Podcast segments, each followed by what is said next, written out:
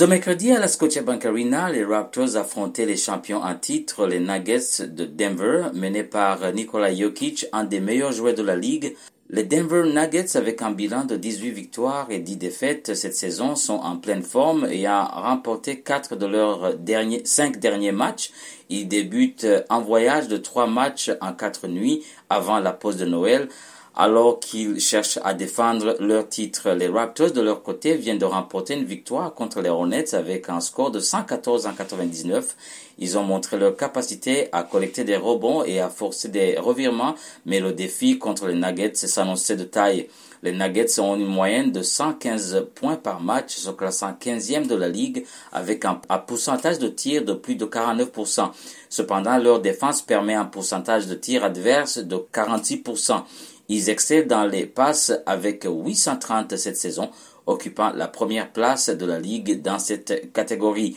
Quant aux Raptors, ils se classent au 17e rang de la NBA pour les points accordés par match avec une moyenne de 114 par match. Euh, le match a vu le retour tant attendu du Canadien Jamal Murray devant le public torontois depuis sa victoire au championnat NBA. Dans les cinq majeurs, les Raptors euh, ont présenté Scotty Barnes, Pascal Siakam, Jakob Porter, Oji Aninobi et Dennis Schroeder. Chez les Nuggets, Michael Porter Jr., Aaron Gordon, Nikola Jokic, euh, Contavious Caldwell Pope et bien sûr Jamal Murray étaient à l'honneur. L'année passée, Jamal Murray est devenu le neuvième Canadien à remporter un championnat NBA un exploit qui mérite d'être souligné. Le premier carton a vu les Raptors jouer sans complexe face aux champions en titre. Scotty Barnes et Jakob Porter ont fait un travail acharné en défense contre Nikola Jokic et Pascal Siakam s'est montré adroit au tir. Cependant, Denver a pris l'avantage à la fin du carton, menant 29 à 20. Le deuxième carton a été un peu plus difficile pour les Raptors avec Denver euh, prenant une avance de 12 points. Le banc des Nuggets s'est révélé plus efficace, marquant 18 points contre 5 seulement pour les Raptors. Malgré les efforts de Chris Boucher au rebond, Toronto a eu du mal à maintenir le rythme. À la mi-temps, le score était de 61 à 44 en faveur de Denver.